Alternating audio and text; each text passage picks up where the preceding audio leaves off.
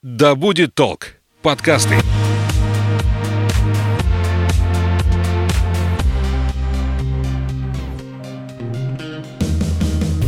Серия подкастов «Вне себя». Все о человеке и его развитии.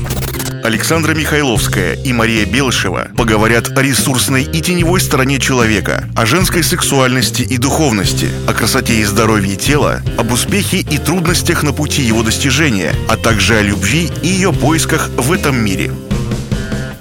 Всем привет! Я Александра Михайловская. Это подкаст «Вне себя», где мы разбираемся в психологии человека. О развитии человека, особенностях личностного роста и о человеческих отношениях мы говорим с Марией Белышевой, психологом, нутрициологом, руководителем школы здоровья и красоты и клуба осознанных женщин. Маша, здравствуй. Здравствуй, Саша. Тема, которую мы разберем сегодня – зачем детям родители. Сегодня мы поговорим о детско-родительских отношениях, что происходит с детьми, когда мама и папа разводятся и перестают перестает быть единым целым. Как минимизировать вред для ребенка в этом случае? Что происходит с личностью, когда одного из родителей нет? По данным за 2019 год 528 тысяч разводов. Только за один год. Причем статистики говорят о том, что эта тенденция улучшается и идет снижение количества разводов. А, ну, это такая плюс-минус. А самое это основное, что происходит, это то, что в этих семьях рождаются дети. И, как правило, когда происходит развод, дети остаются без без э, полноценной семьи. Я сейчас пока не говорю о том, что приходят какие-то другие взрослые в их жизнь. А вот чем для ребенка вот такая ситуация не хороша?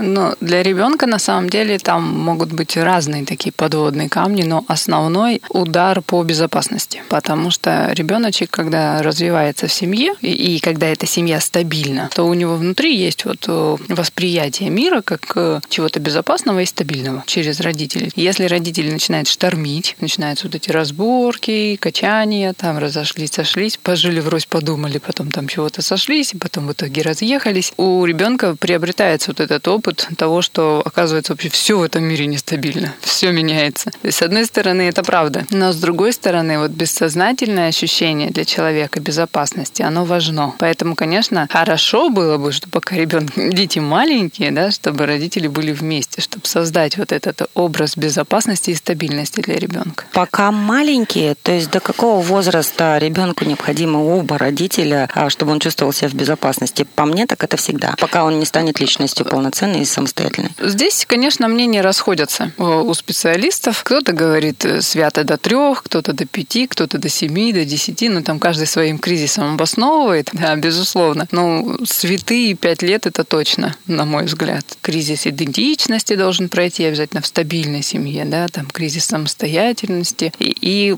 вот это первое половое созревание в районе пяти лет. Потому что для ребенка очень важен родитель противоположного пола в этот момент. Ну, контакт с ним. Понятно, понятно, что люди расходятся по-разному, можно разъехаться и сохранить контакт с ребенком, а, а можно и утерять. То есть он все равно будет трансформироваться. И если это выпадет на период кризиса ребенка, ну, в этот момент ребенок наиболее уязвим. Угу. Природа же предусмотрела двух родителей при да. рождении ребенка. И зачем? А, мы действительно по своей природе не самодостаточны. То есть мы разнополые, поэтому нам необходимо быть вместе, чтобы полноценно развиваться и чтобы создать единую вот эту ячейку. То есть состояние самодостаточности самодостаточности можно достичь через семью, через реализацию женщины э, роли жены, мужчины роли мужа и плюс отец-мать. Да? По отдельности это все равно суррогаты самодостаточности такие. То есть это за счет денег, за счет каких-то других регуляций социальных, а при этом полноценного роста духовного, как тот, который бывает в семье, его не происходит по отдельности. Не будут даваться ребенку такие чистые прототипы семейных отношений. Два родителя это как два отдельных мира. То есть чем у человека больше информации о том, как с кем взаимодействовать, тем он более адаптивный, более подготовленный к взрослой жизни. То есть главная функция родителей, по идее, научить ребенка быть э, самостоятельным, да, быть взрослым, то есть быть готовым к нашей жизни. И для этого,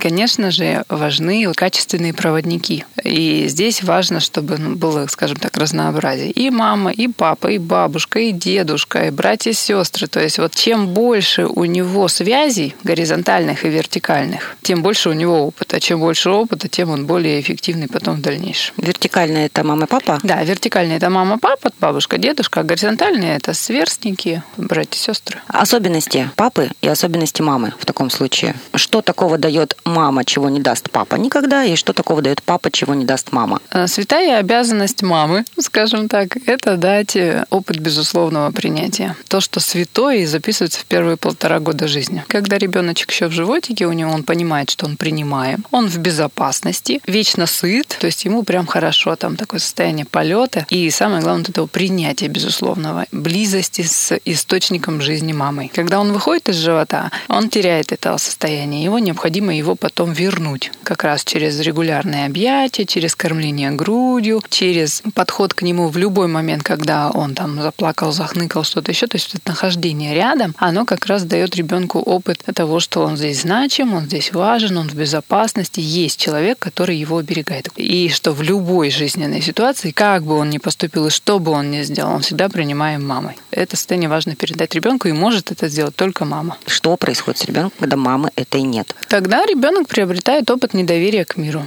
Мир опасен, мир несправедлив, непредсказуем. Другая картина мира получается. И он немножко все время на страже, в оборонительной позиции. То есть, когда человек э, немножко обособляется от людей, от мира, больше угу. рассчитывает на себя, чем на всех остальных, то есть сам себе мир, а с другими контактирует ну, по мере необходимости. Человек становится более прагматичным, менее открытым, менее чувствующим. Папа может заменить добрый такой, заботливый, или бабушка, или кто-то? Частично. Конечно же, безусловно. То есть биологически мы, можем... мы все равно привязаны вот этой ниткой с мамой биологической. Опыт все равно потери будет. Вот этот mm-hmm. опыт, момент смены химии. То есть ребенок же чувствует маму на химическом уровне, через запахи и через вот тактильные вот эти ощущения. И будет опыт смены химии. То есть совершенно где-то глубоко-глубоко, подсознательно. Человек даже понимать понимать не будет, почему он не верит женщинам, да, например, или мужчинам, да, но это недоверие будет, и вот оно будет вылазить. Хотя вспоминает там благостные моменты и с бабушкой, и с папой. Это все прекрасно, претензий нет, но вот это вот где-то там глубоко все равно будет записано, и оно будет проявляться. Ну и дать этот опыт проживать, да, как и личную такую историю. Да, безусловно, здесь нужно помочь просто человеку прожить эту потерю, отпустить, принять ее, вот такой вот сценарий жизни, да, который ему был предначертан, и научиться научиться снова доверять. Что такого важного дают папы? Папы дают больше условного принятия, чем безусловного. Папа очень важен ребенку как раз-таки после трех лет, когда идентичность уже начинает формироваться у ребенка, да, вот это кто я внутренне. Уже есть навыки, но еще нету ответственности, скажем так. Дури много внутри уже, он может натворить очень много, он уже много умеет, но при этом еще не адаптирован. И в этот момент как раз вот эта вот система правил, таких обязанностей, поощрений, наказаний и прочего, вот эта вот система по-хорошему должна идти от папы. У мужчин вообще есть вот эта склонность ориентации на результат. И наше такое социальное уважение за результаты, да, это вот больше к мужскому относится, к мужским стратегиям. И если они передаются от мужчины, то это естественно принимается, да, мужские стратегии от мужчины. А когда начинает это транслировать мама вместо папы, особенно если воспитывает она мальчика, то у мальчика внутри будет рождаться бунт. То есть он будет это не принимать, просто... Будет сопротивляться по полной. На природном уровне. На инстинктах, совершенно верно. То есть у мальчика в инстинктах записано, он главнее и сильнее, чем женщина. Да, а тут женщина ему диктует как надо. И он изнутри будет сопротивляться. То есть он даже не будет понимать, откуда у него вот это «не хочу».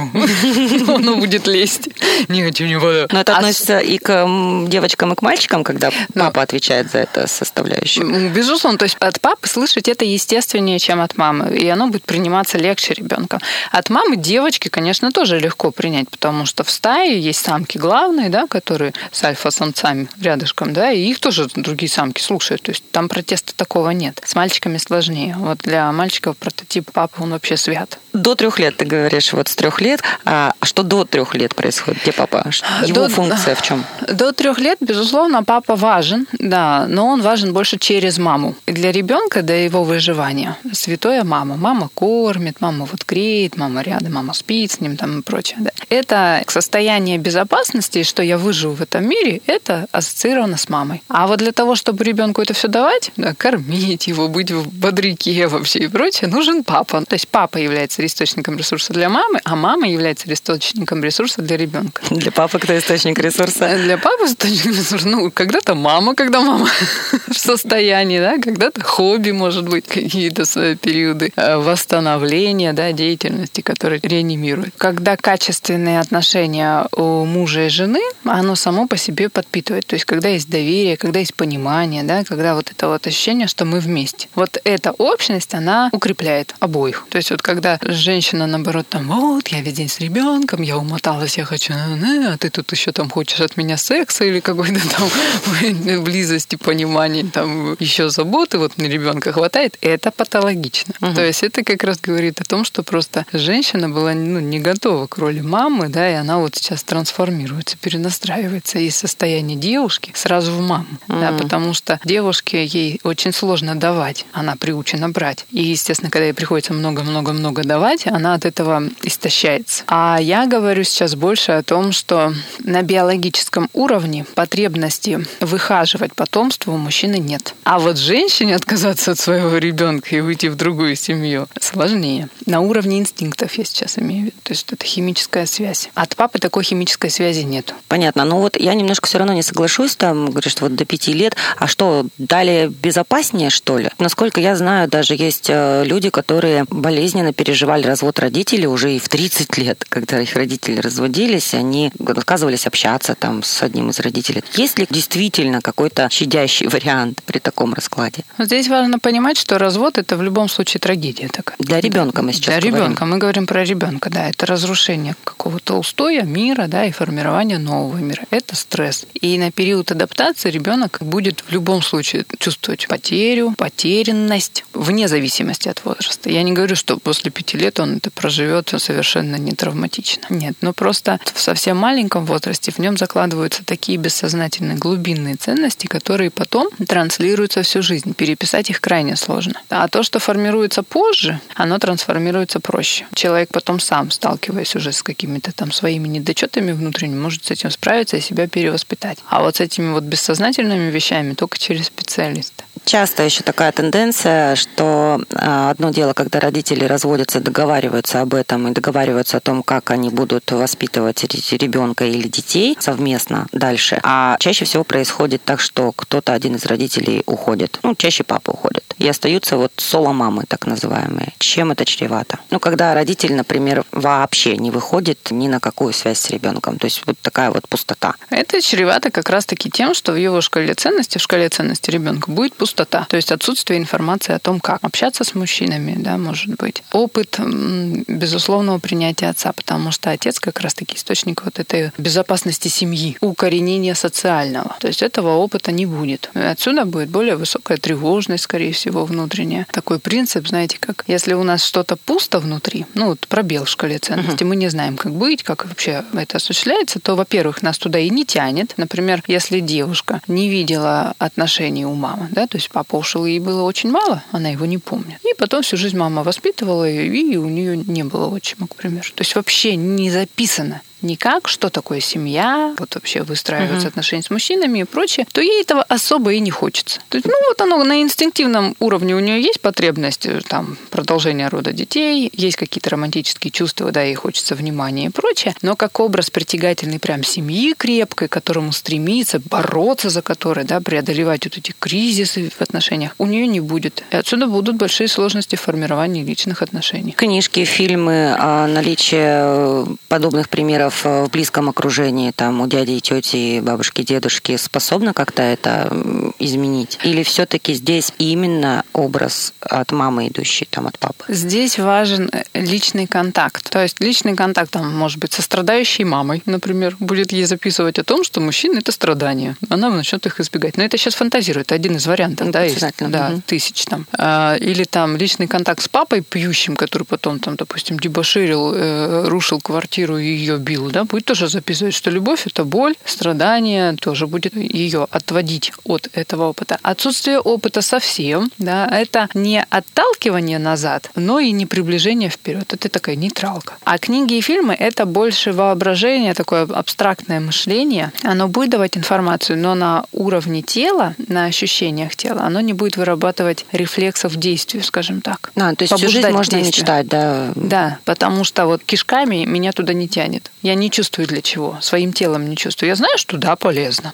но, но я не чувствую этой пользы. Ну и здесь вот как-то вот не совсем мой тот образ, который я бы хотела, поэтому вот я поищу еще ну, да, там. Да, да. И, и женщина спокойно в этом случае может обходиться без мужчин, у нее нет вот такой тяги. А мальчики? В таком случае то же самое, когда нет этого образа счастливой семьи? Да. Разница есть вот в чем Э, вопрос. Ну, смотря кто отсутствует, да. То есть, если, допустим, мальчик остается с мамой, то очень часто у него начинают вырабатываться женские стратегии поведения больше, да. То есть, такой он с хитрецой становится с женским, становится более пассивный такой, он послушный мальчик, такой хороший становится. Ну, часто. Если Мгм. он не берет на себя роль главы семейства, бывает, становятся такие сразу мужики, неуправляемые, мама за голову за них держится, но внутри верит, что он выживет, и она довольна, на самом деле, тем, что он такой. В любом случае, любой опыт негативный в развитии вот отношений родителей, он будет восприниматься как не окей и как перенос на восприятие своей личной жизни. И да, как защитный механизм такой естественный, это избегание этого опыта. То есть хочешь Мгм. мальчику и девочка будут стремиться ну, либо отсрочить по времени, да, либо как-то трансформировать в более вот такие удобные формы, например, гражданский брак, а не официальный, там, да, с возможностью, если что, уйти. Там. Ну, Мгм. какие-то такие защитные механизмы. Но, опять-таки, если человек тренирует свою осознанность, если он э, развитием занимается своим, то он, наблюдая это за собой, он может это корректировать, преодолевать. То есть, то есть тот опыт, который мы приобретаем в детстве, ну, мы не обязаны так жить дальше. Нам дальше тоже даны кризисы жизненные, и они даны именно для того, чтобы мы трансформировали свою шкалу ценностей, чистили ее от вот этих вот болезненных опытов, от неэффективных выводов, чтобы становиться мощнее, эффективнее, осознаннее и прочее. А второй момент, у нас есть такой защитный механизм в психике, то есть когда я чего-то не знаю, ну, есть пустота, неопределенность, то я эту определенность сама начинаю заполнять страхами. Именно страхами. Да, именно страхами. То есть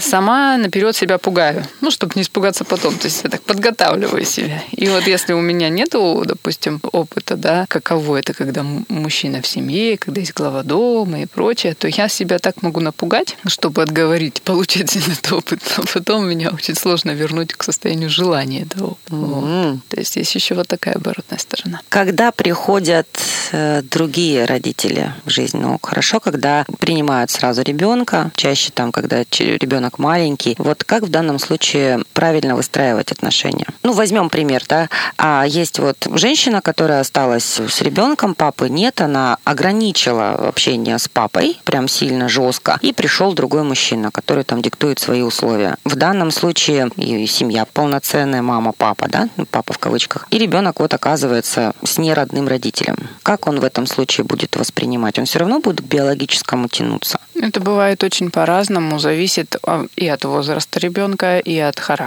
который сформировался, темперамент, с которым родился. Вот. Но в первую очередь это то, что транслирует мама, важно. Ориентация будет на... Безусловно, ориентация будет на того родителя, который основной. Мгм. То есть вот как мама преподнесет папу, пришедшего нового в дом, э, насколько качественные отношения у них вдвоем, то есть насколько она доверяет этому мужчине, да, настолько и плодороднее будет почва для построения отношений ребенка с отчимом. Несколько историй слышала, когда отчим начинает э, диктовать свои правила. Идет отторжение очень жесткое. Это что, мама не так э, представила или, или что происходит? Ну, Почему склонны дети все-таки в таких сложных случаях э, отвергать это? Может быть, там отчим и не имеет ничего-то плохого там сделать, да, просто вот он, он как, как чужой получается. Ну, сама фраза вот эта, да, пришел и начал диктовать правила, да, она немножко некорректна, даже немножко, да, потому что мужчина, он не приходит в семью. Если мы говорим про полноценного мужчину, то он создает семью. Семью. Это женщина приходит в семью. И вот когда пришел папа в дом, это говорит о том, что там есть женщина с жестким контролирующим родительским, угу. который там патриарх. И уже надиктовала, написала и правила. И там уже есть правила и условия, и он начинает бодаться с правилами мамы. И маме это не нравится. Она не доверяет тем правилам, с которыми он пришел. Автоматически не доверяет и ребенок. Я говорю, сейчас э, пришел не столько в дом, сколько в отношения. То есть вот у мамы и ребенка уже есть ячейка, есть отношения. И в них кто-то входит. А в них, а как в них войти? Вот ну. это не совсем корректно. То есть вот здесь вот опять-таки вопрос позиции женщины. Так. Да? Отношения выстраиваются между мужчиной и женщиной, между мамой и ребенком, между папой и ребенком, между вот этим мужчиной и ребенком. Да? Совершенно разные отношения. Как он может вклиниться в отношения мамы и ребенка? Это их отношения, они их и остаются. А вот вопрос распределения маминого внимания между ребенком и новым мужчиной – это вопрос. И причем он вопрос к маме, а не к ребенку в первую очередь. То есть как она так распределит внимание, чтобы э, ребенок не травмировался, да, чтобы понял происходящее, для чего это все, и понял благо для него формирование новых отношений. Угу. То есть здесь нет такого вклинивания. Вот эта вот сама позиция вклинивания, она патологична сама по себе. Потому что, по идее, это вот, я говорю, есть крепкие отношения мамы и ребенка. Они неразрушимы, они святы для жизни ребенка. Мама – источник его жизни. У него это записано. Потеря контакта с мамой равно смерть. Поэтому он будет эту связь держать, естественно. И, конечно же, если он привык, что мама вечно вокруг него 100% своего времени, а тут бах, и 50% времени начала кому-то отдавать, конечно, он будет этому сопротивляться. В этом контексте есть фильм «Нелюбовь» такой тяжелый и жесткий, когда ребенок оказывается ненужным. Что происходит со взрослыми людьми, когда они разводятся? Ну вот у них был определенный образ, что они создали семью, родился ребенок, сейчас семьи нет, и ребенок как бы не вписывается в этот образ и начинает жить каждый свою там жизнь. А что происходит со взрослым человеком? Почему люди начинают отодвигаться от ребенка? Как бы отказываться от него, что ли? Ну, притворяться, что его нет, раз нет э, отношений этих. К сожалению, в современном мире действительно такой истинной внутренней духовной тяги к семье, она ослабевает, ее становится меньше.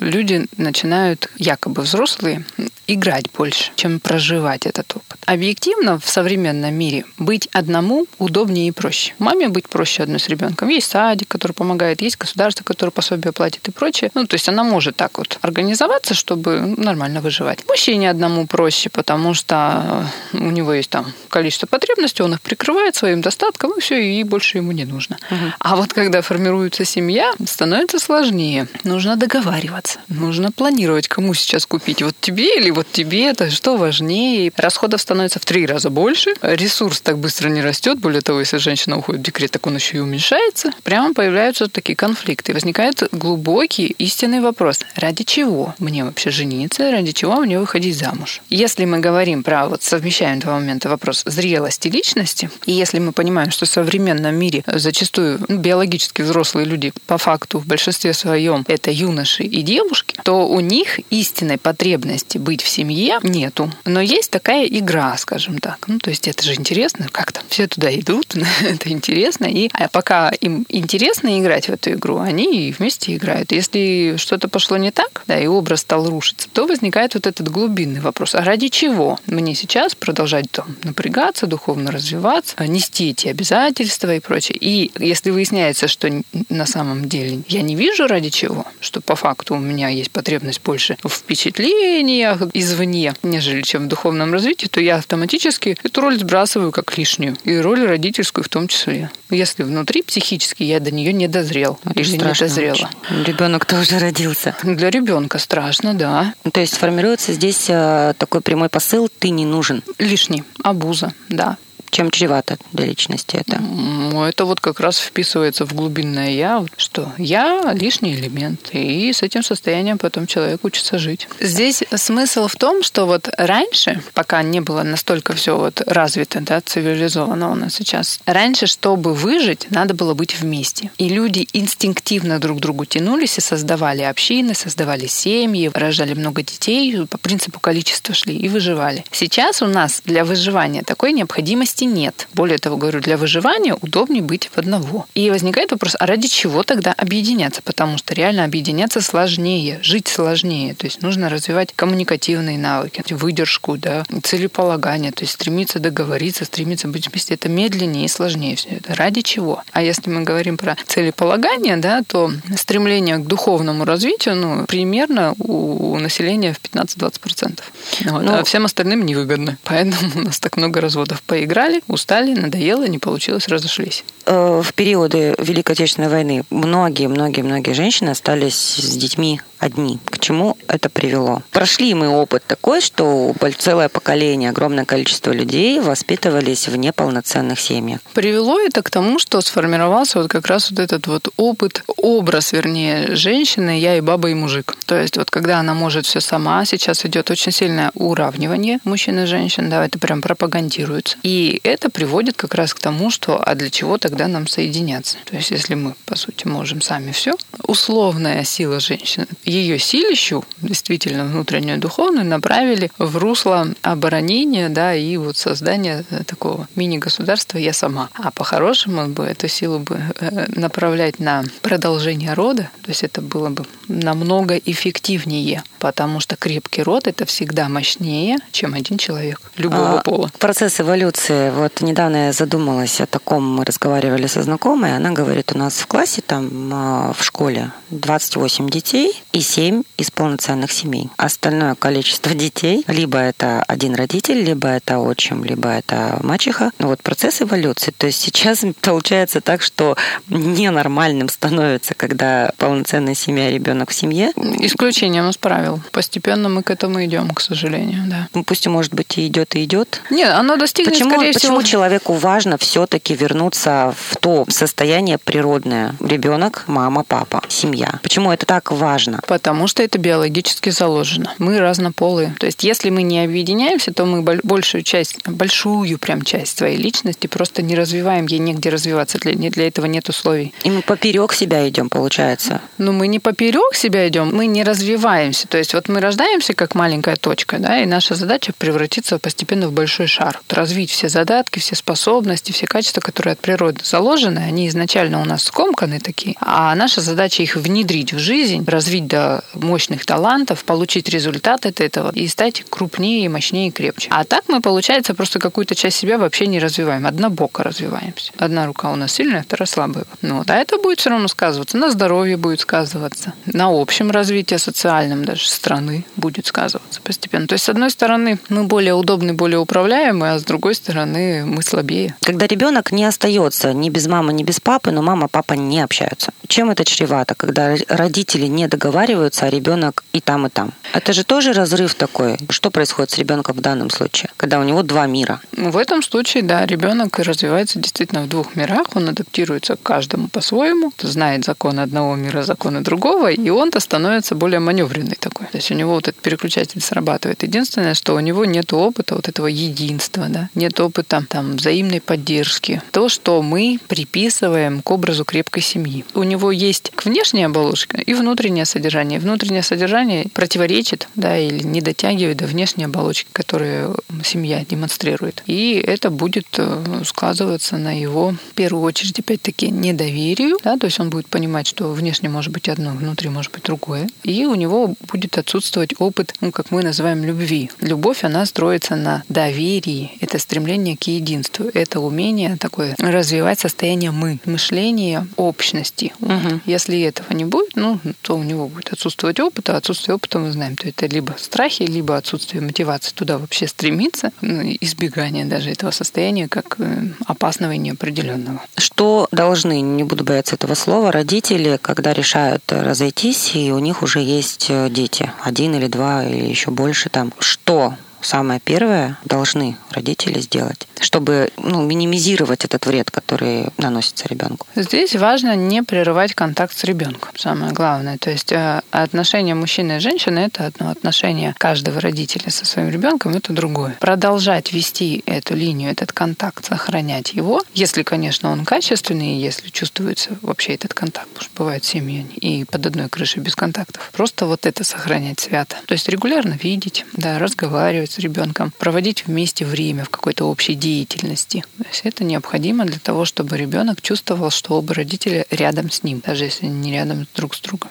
Здесь прелесть в том, что детская психика, она достаточно гибкая. И ребенок умеет в итоге найти такое расстояние от каждого родителя, чтобы не травмироваться и при этом продолжать развиваться. Хорошо, не прерывать контакт. Что еще? А важно создавать э, ребенку опыт общения с противоположным полом. Ну, то есть, если, допустим, мама осталась с ребенком, да, папа появляется, но редко. Качество отношений с папой, ну, не очень хорошее. Ну, собственно, из-за чего там они разошлись, да? То важно создавать ребенку э, другие мужские прототипы. Отдавать на тренировку, допустим, к тренеру хорошему мужчине, чтобы формировались крепкие у него доверительные отношения с мужчиной. Пускай на другом формате, но тем не менее опыт он будет приобретать. Ну, это то же самое, когда кто-то один из родителей умирает, когда да. просто нет, это тоже может помочь. Да, безусловно. То есть, ну, такие искусственные формы, угу. да, отношений. Вот. Это лучше, чем пустота, безусловно. Это вообще во многих случаях прям спасает. Так же, как устраивать свою личную жизнь, безусловно, потому что ребенку важно наблюдать, что взрослая жизнь женщины, взрослая жизнь мужчины, она вообще вкусная, она интересная, она такая вся замечательная, и чтобы ребенку туда хотелось. Поэтому важно, чтобы женщина была счастлива, и мужчина был счастлив, да, родители. И в этом случае, конечно же, им важно реализовываться в личной жизни. Прежде чем решиться а, дать жизнь ребенку, на какие вопросы должны себе ответить мужчина, женщина и они вдвоем? Прежде всего, важно, конечно, определиться, ради чего да, я хочу сейчас вообще становиться мамой или папой. И хочу ли я становиться рядом с этим человеком, мамой или папой. От этого человека, да, хочу ли я детей. Потому что действительно рождение детей в семье — это, конечно, великое благо и счастье, но это и такое испытание. И ответственность большая. Ответственность ответственность большая и испытания. И пройти вот этот период трансформации могут только те пары, которые встретились действительно ради чего-то, то есть которым вдвоем хорошо, не нужно ничего третьего. Очень часто бывает, что ребенок является как такой момент оттянуть момент расхождения. То есть нам с тобой вдвоем чего-то не хватает, может, ребеночка. Э, это страшно, ну, то есть потому что с рождением ребенка конфликты только все усугубятся, и все равно выход из ну, отношений все равно развалится. И вот поэтому в первую очередь это ответить себе на вопрос, хочу ли я с этим человеком быть всю жизнь, хочу ли я от этого человека детей. Ну и вообще ответить на вопрос, хочу ли я детей. Да, да. И потом уже и ради чего. То есть хочу детей ради чего. Часто бывает, женщины тоже стремятся родить просто потому, что чувствуют себя неполноценными от того, что у них еще нет детей. Мне уже там 30 с небольшим, у меня еще нет детей, у всех моих подруг уже есть дети, я не окей. Поэтому мне надо срочно родить. Хотя по факту внутри у нее такой потребности нет. Ну, собственно, поэтому и детей нет. А бывает так, что женщина вообще не хочет детей? Ну, всю свою жизнь. Бывает, но это вопрос психического развития и детских травм. То есть, если мы говорим о природе, то в нас заложен все равно таймер биологический, и у нас будет гормональная наша система требовать потомства размножения. А если есть надрыв контакта со своим биологическим или негативный опыт из детства, то женщина будет стремиться этого избегать бессознательно и, да, и не желать детей. А знаешь, еще такая тенденция, я когда не узнала, мне поплохело, если честно, когда взрослые люди договариваются родить детей, не будучи в отношениях, не будучи мужем и женой, они просто говорят, у нас возраст, и как бы уже пора, а давай сделаем так. То есть вот сейчас ты рожаешь, я полностью обеспечиваю.